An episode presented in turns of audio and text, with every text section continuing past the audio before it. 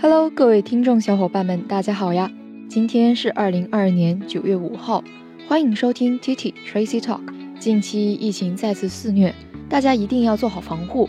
那今天广州的海珠区的学生也开始返校了。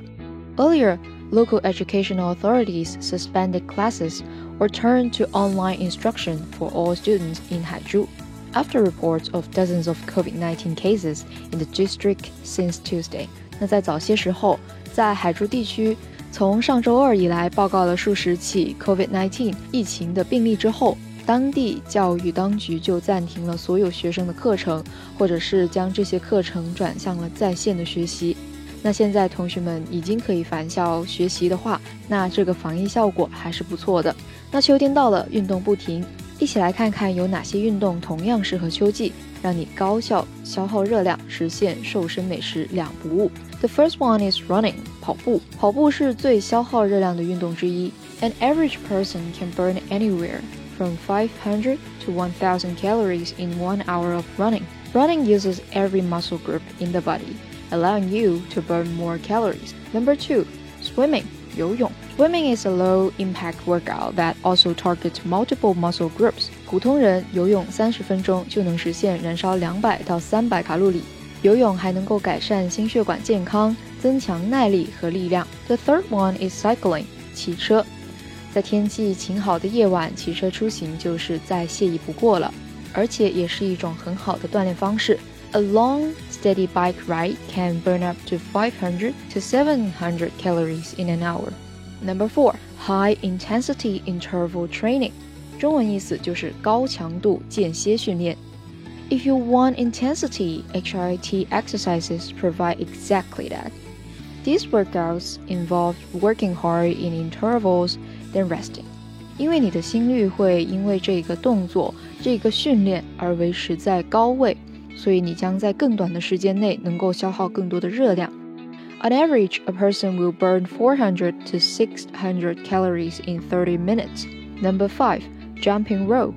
跳绳. Jumping rope is great for strengthening the lower and upper body while improving endurance and cardiovascular fitness. 因为跳绳还能够增强个人的协调性，而且在跳绳的时候也要动脑子， 那实现跳绳一小时就可以燃烧六百到一千卡路里。Number six, strength training，力量训练。Strength training is one of the most efficient ways to burn more calories. One hour of strength training can burn 300 to 400 calories on average, but you continue to burn more calories throughout the day because the EPOC effect. 那运动过后的过量氧耗效应，就指的是力量训练之后的氧气消耗会加速新陈代谢，从而帮助肌肉恢复。Seven, boxing 拳击。Not only is boxing a great way to release pent-up energy, but it also helps improve balance, boost endurance, and strengthens the upper body and core. 最后一个就是 rowing 划船。The pushing and pulling motion of rowing machines targets multiple muscle groups, including the arms, core, and back, helping you to burn more calories. An hour of rowing will burn 400 to 600 calories on average. 所以每年我们在龙舟节的时候就可以看到那些划船的人，他的肌肉都是非常多的。OK，那话不多说，我们马上开始今天的节目。Wants to learn about what's going on in foreign journal or magazine? Let's listen to TT Tracy talk. 今天咱们会集中学习两篇文章，分别和美国经济以及中国文化有关。Let's look at the first one. U.S. dollar hegemony causes economic woes. Hegemony 表示霸权、支配权，而 woe 则表示悲观、悲欢、悲痛的场面。 Aggressive and irresponsible financial policies adopted by the United States have triggered significant inflation worldwide, causing widespread economic disruption and a significant rise in poverty, especially in the developing world, global experts say. Aggressive and irresponsible, 激进的、不负责任的 aggressive and irresponsible financial policies adopted by the United States have triggered significant inflation worldwide. Trigger 激发、引起，inflation 通货膨胀。美国采取的激进和不负责任的金融政策，在全球范围内引发了严重的通货膨胀，causing widespread economic disruption and a significant rise in poverty， 导致广泛的经济混乱和贫困人口的显著增加，especially in the developing world，特别是在发展中国家。在这一段话中，我们可以学到 aggressive 这个单词，用作形容词表示激进的、挑衅的。当然，它也有一个褒义的意思，表示积极进取的、雄心勃勃的。副词形式是 aggressively，名词形式是 aggressivity。同样，我们也可以用 competitive 表示好胜的来取代这个单词。那它的反义词就可以说 non-aggressive，非侵略性的。第二个单词 irresponsible，不负责任的，来自于动词 response，回应，名词形式 responsibility。副词形式 responsibly，那同样它的反义词也就是 responsible。而这里的 trigger 表示引发、触发、扳机的意思，比如说 pull the trigger，也就是我们所说的手枪里面的那个扳机。通常这个动词后面要加坏事儿，表示引发什么坏事的发生。inflation 通货膨胀。通货膨胀的意思是，in economics, inflation is a sustained increase in the general price level of goods and services in an economy over a period of time。 所以它表现出来的现象就是物价水准在某一个时间之内连续性的以相当的幅度来上涨，也就是物价上涨的这样一种现象。The rises have disrupted global financial markets, with many developing countries facing record high inflation hobbling their attempt to find financial resilience in the face of various international challenges。这句话有点长，我们一点一点来看。Hobble 表示阻碍、 波形、盘山或者是捆绑、约束、限制的意思。这段话当中，它起到的意思就是阻碍。Financial resilience 金融弹性或者是财务弹性。财务弹性是指企业适应经济环境变化和利用投资机会的能力，具体指的是公司动用闲置资金和剩余负债的能力。所以呢，这样的通货膨胀就扰乱了全球金融市场，而使到许多发展中国家面临着高通胀的危机。北京大学光华管理学院副教授唐瑶就表示。Reducing inflation is Washington's first priority, so that the Fed is expected to keep lifting rates for most of the coming year. Fed 表示美联储，全称是 Federal Reserve，美国联邦储备委员会。美联储是美国联邦债务的最大持有者，对股东构成严守秘密，负责履行美国的中央银行的职责。同样，唐教授还表示。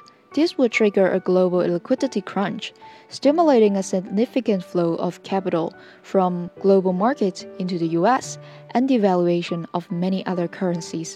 Adding that the policy would also cause the stock and bond market to decline and countries with weak economic and financial fundamentals to bear more risks, such as increased debt defaults. This would trigger a global liquidity crunch, 这将引发全球流动性紧缩 （liquidity crunch）。流动性紧缩，它指的是市场上流通的货币量不能够满足商品流通的需要，而造成货币升值、物价普遍持续下跌的这样一种现象。 而流动性紧缩，它指的是市场上货币减小，这是最明显的表现。Stimulating a significant flow of capital from global market into the U.S. 刺激大量资本从全球市场流入美国。Stimulate 表示刺激，作为动词；stimulation 是它的名词形式；stimulative 形容词。The policy would also cause the stock and bond market to decline， 并导致许多其他的货币贬值。最后还提到了债务违约这个名词，debt default。表示债务人无法按照合同条款向债权人偿还债务。A default occurs when a borrower stops making the required payment on the debt. The International Monetary Fund has also warned that the Fed's attempts to combat price pressures could hit emerging markets loaded with foreign currency debts. 国际货币基金组织也警告称，这里 IMF 表示国际货币基金组织，它是和世界银行同时成立，并且列为世界两大金融机构。它的职责是检查货币汇率和各国的贸易情况，提供技术和资金协助，以确保全球的金融制度运行正常。所以我们在很多场合之下都可以看到它。Has also warned that the Fed's attempts to combat price pressures could hit emerging markets loaded with foreign currency debt. 美联储应对价格压力的努力可能会打击背负外币债务的新兴市场。Combat 作为动词，表示打击或者是战斗的意思。值得注意的是，它的 ing 形式可以 double t，也或者是直接加 ing。Emerging market 表示新兴市场。OK，那看完世界方面的消息，我们现在来了解一下本国的动态吧。下面这篇文章的题目叫做 Facing up to the past。Facing up 作为直观的意思理解，我们可以说是抬头向上看。而这里呢，facing up to the past，在这个文章里面则表示为抬头来看一幅画。Let's take a look。齐白石，one of the most well-known masters of classic Chinese art in the 20th century, gained popularity for his vivid depictions of the comparatively smaller living beings, such as streams, insects, fish, and crabs。齐白石是二十世纪最著名的中国古典艺术大师之一。他以对虾、虫、鱼、蟹等相对较小的生物的生动描绘而广受欢迎。Depictions 作为名词，表示描绘的意思，来自于动词 depict。His works deliver an auspicious, playful atmosphere and express an optimistic, light-hearted attitude toward life. 齐白石老师的作品给人一种吉祥、俏皮的气氛。表达了一种乐观、轻松的生活态度。在这里，我们可以学到单词“吉祥的 ”（auspicious），名词 “auspicious” 同样可以用 “propitious” 来替换。But for years before he was noticed in the art world, Qi had to support himself with multiple sources of income, and one was making and selling portraits, including those of the deceased. 那同样对于齐白石老师来说，谋生也是一个大问题，所以他必须要靠多种收入来养活自己，support oneself with something。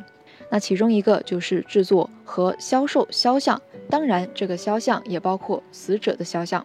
While the landscape and flower and bird genres of paintings appealed more to the well educated and well to do in society, portraiture enjoyed a more lucrative market. 那风景画和花鸟画会更吸引那些受过良好教育的社会富裕阶层，而肖像画则享有更有利图的市场。lucrative 形容词表示有利可图的，比如说 lucrative business 有利可图的生意。Portraits were demanded by people of varying social ranks for various purposes。不同社会阶层的人会出于各种各样的目的来使用这些肖像。One major use was to make portraits of the elderly, and after they died, the paintings were hung in the ancestral halls for daily remembrance and ritual worshipping at special occasions. 主要用途之一则是为了老人画像，而在这些老人死后，就会把这些肖像挂在祠堂里，供日常的纪念以及特殊的场合来祭祀之用。Ancestral hall，祠堂。 在继两年前举办的复古肖像画展“人神合一 ”（Harmony of Figures and Spirit） 大获成功之后，中国国家博物馆将举办另一场专门展示明朝到清朝这样类型的绘画展览。So the long-term exhibition faces glorified with colorful pigments is showing over 50 portraits from the National Museum of China's assemblage。因此呢，这个长期的展览。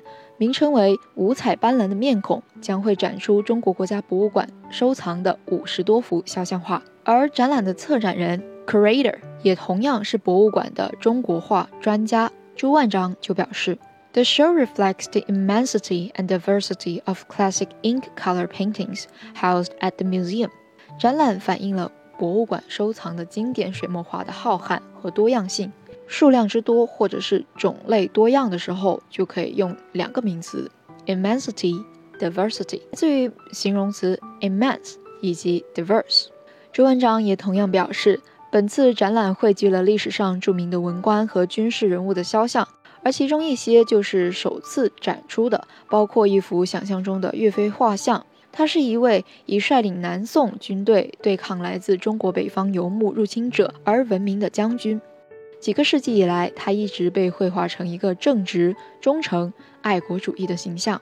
正直，我们可以用 integrity 名词来表示，a symbol of integrity, loyalty, and patriotism. He has been painting throughout centuries。而展览的另外一幅画则描绘了清朝乾隆皇帝宠爱的十八世纪将军明瑞。明瑞出生于一个享有盛誉的满族贵族，他的姑姑就是乾隆最宠爱的妃子富察皇后。明瑞的舅舅是乾隆朝廷的大人物傅恒。而在二零一八年热播的古装剧《延禧攻略》当中，就有详细的介绍了这两个角色以及光荣的家庭背景。好了，今天的节目就到这里结束了。微信搜索 Tracy 崔小溪，点击菜单小溪播客，就能获取更多文字版笔记。Stay tuned。还没有听过瘾吗？想要继续收听精彩的内容吗？记得 subscribe 订阅我们的频道，时刻留意更新哦。This podcast is from TT Tracy Talk.